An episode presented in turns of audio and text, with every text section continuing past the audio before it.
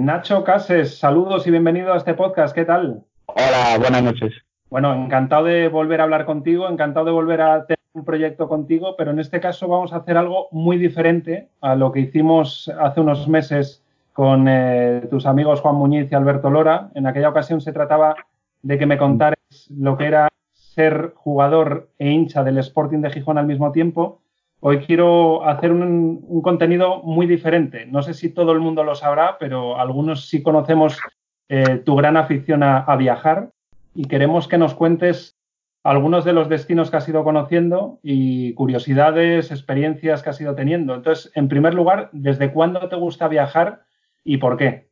Ahora me gusta viajar desde pequeñito, ya en 15, 16 años empezaba a ver ya documentales de viajes. De historia también me gusta mucho y, va un poco relacionado todo ello. Y mi primer viaje pues, fue el, Interrail, el mítico Interrail que, hace mucha gente ahora alrededor de Europa, pues fue mi primer viaje y mi primer viaje solo fue a, fue a Cuba, no me acuerdo, ya 18 años, creo justo, 19. Pues si quieres comenzamos con ese, con el de Cuba, que no sé si lo hiciste en plan mochilero con pocos medios, eh, solo me dices, cuéntame. Sí, ese la verdad que fue, iba con pocos medios. De hecho, cogí el vuelo y cogí, creo que eran tres, tres noches de habitación ya pagadas, que era lo mínimo que te, eh, que te obligaban a hacer y después pues yo iba viajando por, por, todo el país, no llegué hasta, hasta, hasta Santiago, pero sí que fui por todo el país y en cada estación de autobús que paraba había gente que podía ofrecerme mi casa, me había enterado en internet que iba mucho eh, pues este rollo, ¿no? De, de, alquilar las, las, casas y yo me bajaba y me iban pues ofreciendo pues esta casa está aquí y tal. Y un poco, pues, no regateando, pero eligiendo un poco lo que más me convenía o más o menos dónde quería ir, pues, pues iba con esa señora o con ese señor a su casa, a su casa, dormía allí en su casa, no era un hotel ni nada, era su casa y, y recuerdo muy bien los, los desayunos, que eran muy, muy buenos, muy buenos. Mango, muy bueno en Cuba. ¿Y qué ciudades y cuántos días estuviste?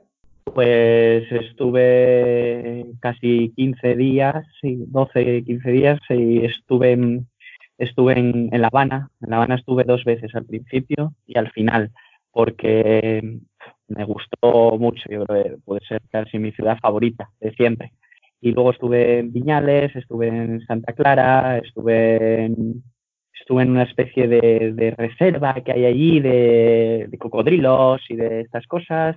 Y bueno, y me movía y, día a día iba viendo pues el destino del día siguiente, ¿no? O si el señor o la señora de esa casa me comentaba algo interesante que me interesase a mí para, para ir a conocer, pues iba y lo conocía. ¿Y cómo viajabas allí dentro de, Cuba? Pues, pues viajaba, pues a veces, sobre todo por eh, sitios que eran al lado o cerca, viajaba en, pues en autobuses de, allí, que lo dicho, estos señores de, las casas estas me ayudaban mucho, pues a, sobre todo a saber dónde era, dónde tenías que cogerlo, ¿no? Y, luego, pues bueno, tenía también que, que, tener moneda de local, no, no los cook, de que es la otra moneda que se utiliza en Cuba para los turistas y, por otro lado, los viajes largos, pues los hacía a través de una compañía de autobuses, que no me acuerdo tampoco cómo se llamaba, que eran autobuses eh, un poco más modernos. Pero bueno, la verdad que eso, la verdad que las habitaciones, por ejemplo, no me subían de 15 euros ninguna, 12, 15 euros. Y, y sobre todo porque no tenía mucho dinero y, y, eso, iba con una mochila, hice un amigo allí de México, que luego nos fuimos juntos a, a recorrer cinco o seis días la isla y, bien, buena, una experiencia espectacular de, joven, de 18 años. ¿Volviste a hacer algún viaje tú solo o ese es el, último que ya hiciste solo? No, sí, hice más solo, sí, sí, sí. Sobre todo, bueno, a sitios en teoría que se pueden considerar más complicados o más tal, me voy solo, ¿no? Por ejemplo, a Egipto he ido hace unos meses y, la verdad que es precioso, no había casi ningún turista. es cierto que estaba casi solo las pirámides, o sea, fue una experiencia eh, genial, genial y única. Y, luego me enteré que la embajada pues española no recomendaba ir, pero de verdad que no pasé nada de miedo, mm, ni de iba por la calle normal y, nunca me pasó nada, al revés, gente súper honrada y súper... Eh, me ayudó en todo momento, cuando pedí alguna cosa o tal, bien, veían que era de fuera, me ayudaron. Y entonces ese viaje es el último que he hecho solo. Ese fue en un parón de selecciones, creo, ¿no? Y, muy reciente. Muy reciente, sí. Fueron tres días, cuatro días. Cuatro días había vuelo directo desde Larnaca y mi, familia estaba en, eh, en, España y justo venía la semana siguiente, entonces digo, pues aprovecho. Y estuve durmiendo ahí en, en Giza, en el propio pueblo de las pirámides, pueblo muy, muy antiguo, con nada asfaltado. El hotel estaba, por ejemplo, solo, bueno, en el hostal más bien, porque en, ahí en Giza propiamente no, hay, no, sé, no vi ningún hotel, era como una especie de hostal y estaba solo. Y me decían que desde hacía un tiempo que, que era cuentagotas los turistas que, que llegaban. Entonces lo supe aprovechar o lo aproveché con, como casi todo para mí, ¿no? Y, creo que en ese hostal de, de, Guiza que me cuentas, estuviste hasta altas horas de la noche con varias personas hablando de, de fútbol, ¿no? Sí, porque les encanta el fútbol. Les encanta el fútbol. Ahí hay una rivalidad tremenda entre el, el al que es considerado el mejor club de, no sé, del mundo de, o de alguna cosa así, siempre me, me lo decían, y, y, otro equipo era el Zamalek. Y entonces, pues sí, con dos, con dos señores que había ahí y la chica que estaba en la, en la recepción hablando, pues hablando de fútbol horas y horas y horas. ¿En inglés? Sí, sí, en inglés. Y yo, pues claro, al final pues les contaba mi experiencia y es una cosa que, que les sorprendió, ¿no? Que, estuviese yo allí y después les, contase eso, lo que había vivido yo en el deporte. Y, pero muy bien, muy, bien, cenando con ellos ahí también, eh, una cena informal, también hay una especie de salón que tenían al lado, que era su casa al lado. Y bien, bueno, bien, contando cosas interesantes de ellos también, mucho. Y, te compraste una camiseta, ¿no? Allí en aquel viaje. De ese equipo, del Alali ese, que era el mejor de todos los tiempos, pues dije, oye, pues voy a llevarme un recuerdo y me llevo, y me llevo ese recuerdo, la camiseta de, del Alali, ¿no? Y, también había un partido que jugaban de copa, el Alali contra otro equipo, de abajo además, que además perdieron. Y, intenté preguntarles ver si había entradas y tal, que estaban agotadas para un partido de copa, agotadas desde hacía semanas. Ajá. ¿Y, luego por allí cómo te movías? ¿Con, moto o cómo? Eh, pues ahí me movía con moto, de... sí, me movía con moto, me movía con taxi también, pero sobre todo me gusta mucho andar, andar, andar, andar, andar, andar yo creo que es como mejor se conocen en las ciudades, más cansado. O sea, yo salía a las 7 de la mañana y a las 7 de la tarde estaba en la habitación. O sea, no, no podía más porque me, me gustaba andar. Y, y, sobre todo así, si hay un sitio que se puede llegar andando, intento llegar. Y de Egipto, si quieres, vamos a pasar ahora al Líbano. No sé si ese es también reciente o no, pero cuéntanos eh, cuándo más o menos ha sido y, qué destacarías de ese viaje a, al Líbano. Pues yo en el Líbano he estado tres veces porque también me, me pareció, pareció muy bonito. Me pareció, yo estuve en Beirut solo, ¿eh? no estuve en más sitios del Líbano, pero Beirut me parece una ciudad con una mezcla cristiana musulmana, con un ambiente nocturno muy bonito, muy chulo y, y sobre todo que, bueno, que es otra ciudad que ya está en, constantes eh, guerras, conflictos, eh, sobre todo guerras civiles, y, que resurge. Y, cada vez que hay un problema siempre resurge. Y es una ciudad pues arquitectónicamente muy bonita al centro, muy bonito, que se diferencia, es el barrio cristiano y se diferencia del barrio musulmán, que son calles más pequeñitas, más bazares, más tal, y hay una diferencia brutal entre, entre las dos de, de arquitectura, de económicamente también hablando. Entonces fui una vez al barrio musulmán y otra vez fui al barrio cristiano. Y la última vez fui, fui con, con mi mujer y mis hijos.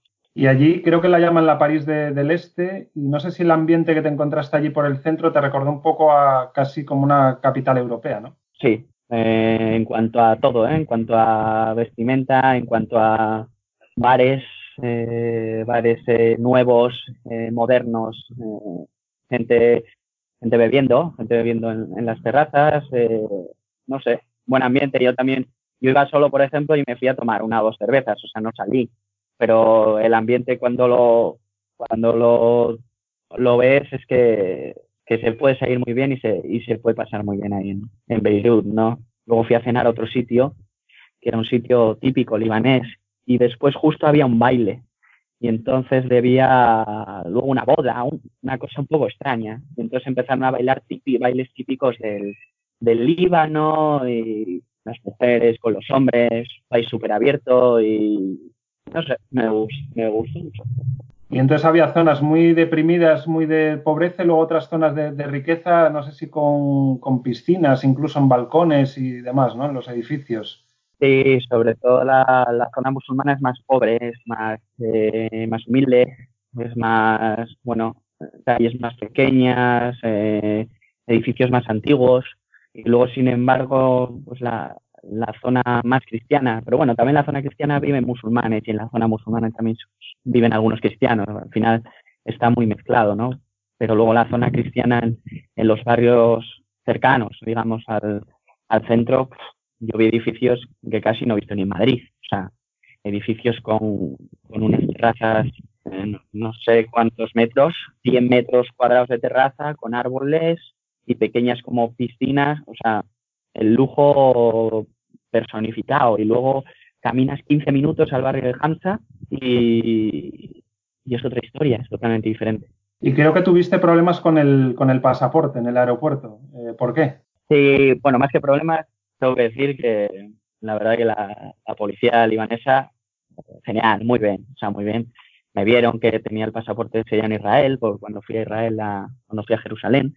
Y, bueno, me preguntaron, porque al final existe un conflicto realmente latente entre Israel y el Líbano, sobre todo en la zona fronteriza entre, entre los dos países. Y, y bueno, y, y, me preguntaron, hice una serie de preguntas en el despacho y, para lo que te decía antes del fútbol, ¿no? Al final me preguntaban a qué me dedicaba.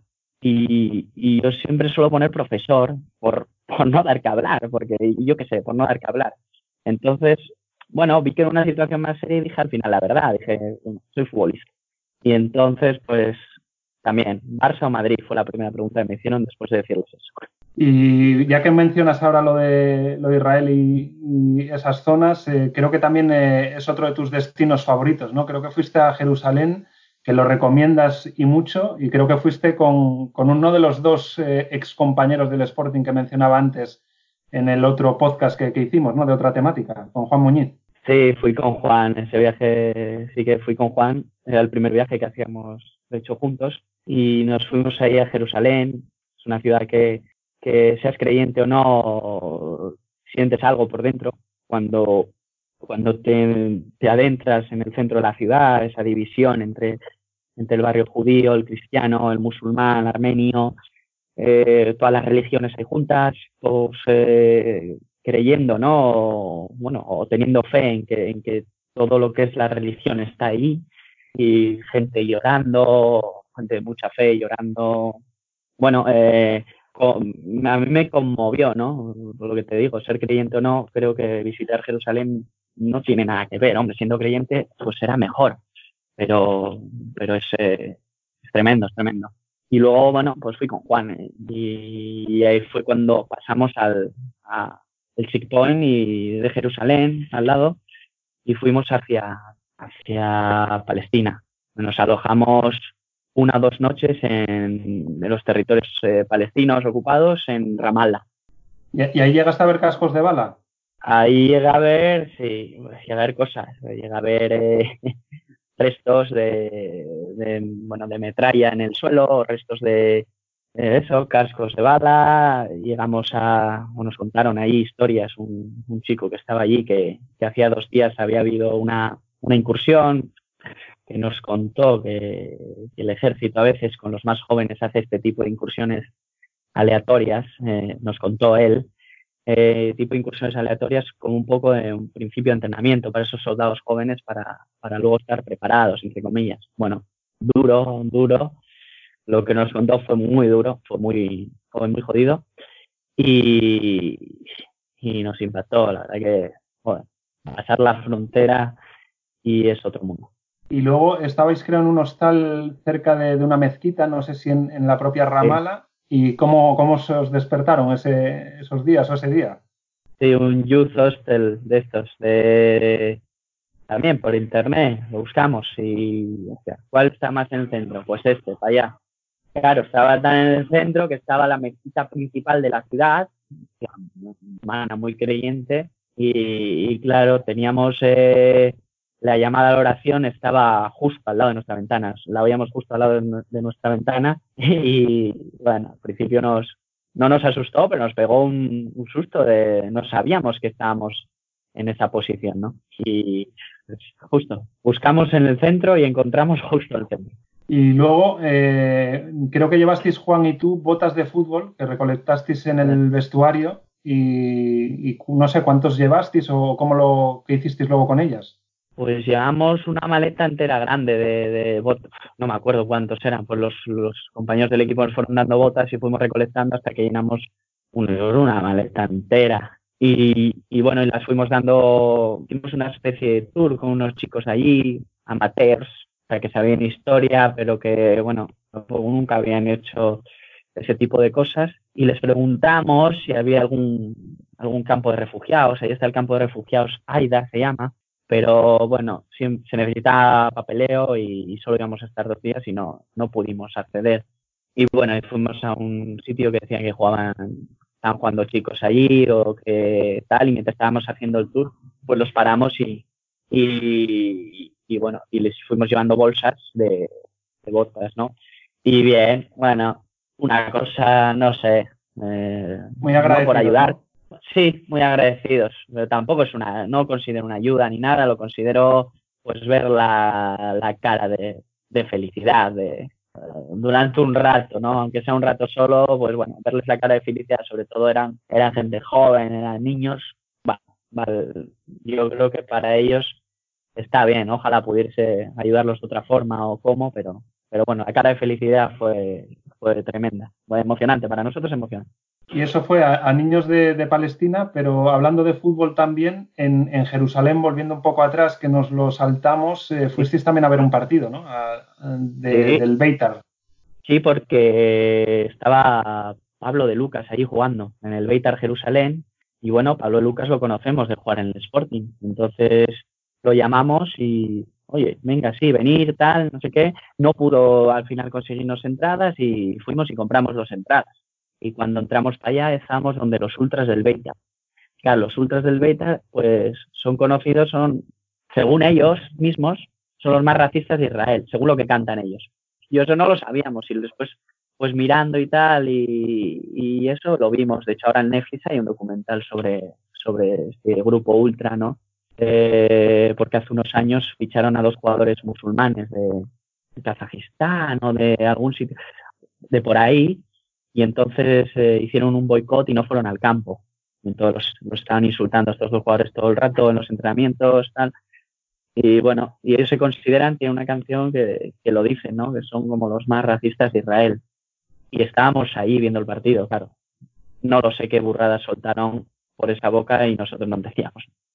El documental ese que, mencionas de Netflix creo que es el de Forever Pure, ¿no? Bravo, ese, ese es, exacto. Muy bien. Y vamos a cambiar un poco de, destino. Nos vamos ahora a Qatar y allí te fuiste con un anfitrión también con pasado en el vestuario del Sporting, ¿no? Sí, ahí fue distinto porque ya fui con mi mujer y mis hijos. Eh, es distinto, es otro tipo, otro tipo de viaje, distinto. Tengo dos críos pues con una piscina hacía mucho calor. Eh, bueno, era diferente, ¿eh? No hay que, caer tampoco en el populismo porque era diferente ellos. Y, y muy bien, y ahí encontramos a Fif. Entonces, pues Nico, el peque, es muy aficionado al fútbol con cuatro años. De, de ver dibujos, ve vídeos. Ponme vídeos de like, el Entonces le tengo que poner, me sé todos los goles de like desde el 95, porque los ve todos. Entonces el fútbol le, mola mucho y a Fijo en el Sporting, él es muy del Sporting también. Y fuimos a ver un entrenamiento a Fi porque sé que al crío le hacía ilusión. Y a mí, que estaba Xavi también y bueno, es uno de mis ídolos, también, también aproveché yo. Y fuimos para allí y, bueno, con Xavi, con Gaby, jugando con Nico, muy bien, muy bien. Estaba también un entrenador de porteros, también que ahora ya no está, ahora está en Indonesia, creo.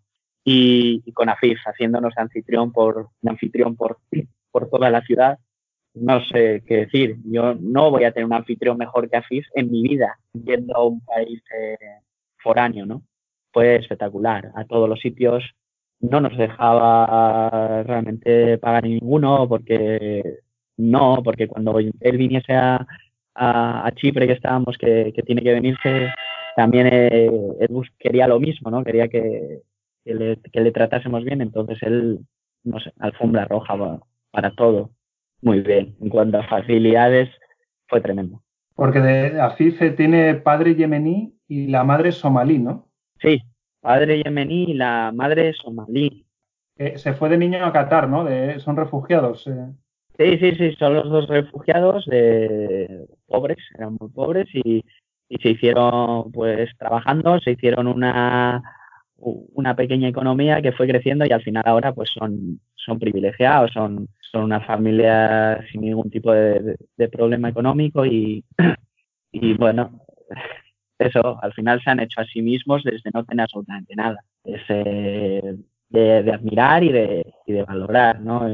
Y Afif tiene, tiene la educación de, que aunque tenga dinero, es un tío educado, es un tío que, sabe lo que tiene entre manos, que sabe la gente que tiene a su alrededor que no tiene tanto. Es un tío solidario, es un tío honesto. Eh, tú has hecho entonces buenas migas con él también fuera del campo y, y, no solo por lo que estuvo en Gijón, sino que seguís manteniendo el contacto, ¿no? Sí, sí, sí, nos mandamos mensajes. Eh, bueno, fue nombrado hace poco, relativamente poco, mejor jugador de, Asia, ¿no? Merecido, merecido, porque al final está, está triunfando y, ahí en su equipo pues lo es todo, es historia viva de, su club y yo creo que cuando él quiera, ya no cuando quieran los otros clubes europeos, cuando él quiera volverá a Europa. Él es feliz así y él es feliz allí. Curiosidad, él cuando le piden fotos, si es un hombre posa con el hombre, si es una mujer eh, no lo hacen, ¿no? No, eh, son ellas le hacen una, una foto a él eh, y luego, bueno, los hombres sí. Eso al final es, es, un país así muy conservador en cuanto, en cuanto a la religión y, y sí, eso me, me, llamó bastante la atención, la verdad. Me llamó bastante la atención porque además así eh, no podías pasear casi por la calle con él porque es eh, muy famoso. Entonces, fueron muchas veces. Y en cuanto a Xavi y a Gaby, eh, cuando te vieron aparecer, ¿te reconocieron de haberte enfrentado a, ellos? ¿Estuvisteis hablando de los partidos que, jugasteis alguna vez unos contra otros? Sí, bueno, hablando, nos, reíamos. Xavi siempre me decía, ¿no? Que, que, éramos muy duros el Sporting siempre contra el Barça y tal que, también lo llegó a decir Iniesta una vez, me acuerdo, eh, sobre nosotros, en plan bien, ¿eh? en plan broma, que siempre íbamos muy, muy fuerte, ¿no? Contra, contra el Barça, pero bueno, en realidad íbamos fuerte, muy fuerte, o más fuerte de lo que quizás se podía contra los mejores, que eran ellos. Y, y sí, nos reíamos, hablamos de, pues de amistades que tenía Xavi con algún eh, compañero del cuerpo técnico del AEC también, Antonio Hidalgo, es jugador de Sabadell, que también se conocían. Bueno, al final el mundo del fútbol, a ver, eh, ellos son muy grandes, pero al final te vas moviendo, te vas moviendo y siempre encuentras un, una persona que has coincidido, que hemos coincidido los dos, o siempre hay algo que contar o hablar de fútbol, lo que sea. Y vamos ahora a cambiar completamente de, de ámbito y vamos a mencionar tu viaje a Islandia. Eso es completamente diferente eh, tenemos un poco la visión por vídeos o por imágenes los que no hemos estado allí, pero intenta hacernos eh, trasladarnos allí, ponnos en, situación de lo que tú viste, de lo que te encontraste. Pues fuimos porque un día en internet miramos cosas de la aurora boreal. Entonces fuimos buscando, sea, a ver qué destinos podemos ver la aurora boreal porque nos, nos alucinó ese fenómeno, ¿no? Y entonces buscando y tal, vimos Islandia, que no era un, preguntamos, y tal, no era una ciudad Reykjavik o, un país Islandia, bueno, fue hace años ya, ¿eh? que no estaba como muy, eh, muy puesto para el turismo, digamos. De hecho, ahora tampoco necesitan ni quieren mucho, mucho turismo. Y, dijimos, ah, vamos a Islandia. Cogimos los vuelos y, cogimos ahí un hotel y fuimos para allá. Y claro, Nico tenía, yo creo que tenía meses, o casi no llegaba al año. Y entonces, vamos para allá. Los Nico está todo tapado porque ahí hacía menos 10, menos 20 grados, hacía un, frío tremendo, pero el, el, crío, no sé, o sea, no se inmutó en todo el viaje, se portó genial encima, que eso es lo que teníamos miedo. y recorrimos kilómetros de coche con, no el infinito nevado, todo nevado, solo la carretera, casi no pasaban coches y vimos, vimos cosas muy bonitas. ¿eh? Vimos eh, un fiordo, que era la primera yo que veía un, un fiordo, estos que te hablo, los fiordos noruegos, pues vimos ahí uno Islandia gigante, te, te, impacta, te impacta, te hace verte pequeño. Luego fuimos a, un, a unas aguas eh, termales, también muy bonitas, y, y, bueno, sobre todo temas geográficos, alucina cascadas, eh, acantilados, todo nevado, no sé, muy bonito. Reykjavik, una ciudad pequeñita, pero con mucha marcha, no pudimos disfrutarla porque íbamos con el crío, pero mucha marcha la gente ahí. Y, y eso, bien, bien, bien. El crío era muy pequeño, teníamos miedo por eso, pero, pero es una, un viaje para hacer más, más adelante también. Pues me pones los dientes largos porque además tengo un compañero de trabajo que lo acaba de hacer hace pocos meses y luego no sé si conoces a un grupo de música islandés que se llaman Sigur Ross, que hacen música más instrumental y tienen colgado en YouTube eh, un vídeo que es eh, hacer un viaje por la carretera que al parecer transcurre por toda Islandia y las 7-8 horas en tiempo real que dura ese viaje, que lo tienen grabado en vídeo, le han compuesto una música para acompañar lo que ellos eh, creen que transmite esos, esas escenas o esos paisajes que se ven. Ya te pasaré el enlace para que si quieres eh, y tienes 7 8 horas para ver el vídeo entero, seguramente que recordarás parte de las zonas porque al parecer recorrieron el país entero grabándolo desde la parte delantera de la furgoneta de donde lo hayan hecho y luego compusieron la música y la ponen para acompañar cada momento de, ese viaje. ¿Sabes si fue en invierno verano o no sabes? Yo creo que invierno no porque no está nevado. Tampoco mm, debe ser verano ah, porque no se invierno, En invierno es imposible hacerlo siete horas carreteras eh, son pequeñitas y no, no se puede hacer siete. Por eso te decía que, lo habrán hecho en verano y en verano pues quizás se, se disfrute más en cuanto a menos distancia o menos tiempo de ir un sitio a otro, porque eso fue lo peor del viaje. Había mucha distancia porque tenías que ir a casi parado y por las condiciones climatológicas. Y bueno, se hizo un poco pesado por eso. Pero en verano yo creo que se disfrutaría también, pero sin los paisajes árticos ¿no? que, te, que te da el invierno. No, no sé decirte ahora si exactamente eran siete, yo sé que era mucho tiempo porque yo pensé que quién va a tener tanto tiempo para verse ese vídeo seguido, pero vamos, cuando lo rebusque para, para enviártelo ya me fijaré en si son siete horas, cinco horas, pero, pero precioso todo, todos los paisajes de, Islandia. Y nos queda Chipre, que es tu penúltimo sitio donde has estado. Digo penúltimo porque ahora estás por unos meses en, en Grecia. Eh, cuéntame en Chipre qué, nos podrías decir. Eh, supongo que con el inglés te manejas a la perfección y que es un país muy mediterráneo, ¿no? En comida y en costumbres no es tan, tan alejado a, lo, que conocemos. No, es un, es un país mediterráneo, es un país con, un, con una calidad climatológica para, el que le guste el sol, que pocos habrá mejores que, Chipre, porque yo te digo que en marzo eh, ya puedes estar en la playa con un tiempo muy, muy suave, pero que te permite estar en la playa, te permite bañarse y, hasta octubre puedes estar en la playa. Entonces, pues bueno, a mí el buen tiempo me pone de buen humor y me gusta mucho. Entonces, nosotros fue una de las cosas, la verdad, que, más nos gustó del país. Un país que tiene mucha historia, un país que tiene la única eh, capital europea dividida en dos países, en teoría, porque uno no está considerado como país solo por Turquía, que es la, no sé cómo se llama, el, la República Turca del Norte de Chipre, lo llaman ellos, los del país, eh, los, de los de esa zona de Chipre. En el otro lado, en nuestra Chipre, se considera territorio ocupado eh, ilegalmente desde el, desde el 74.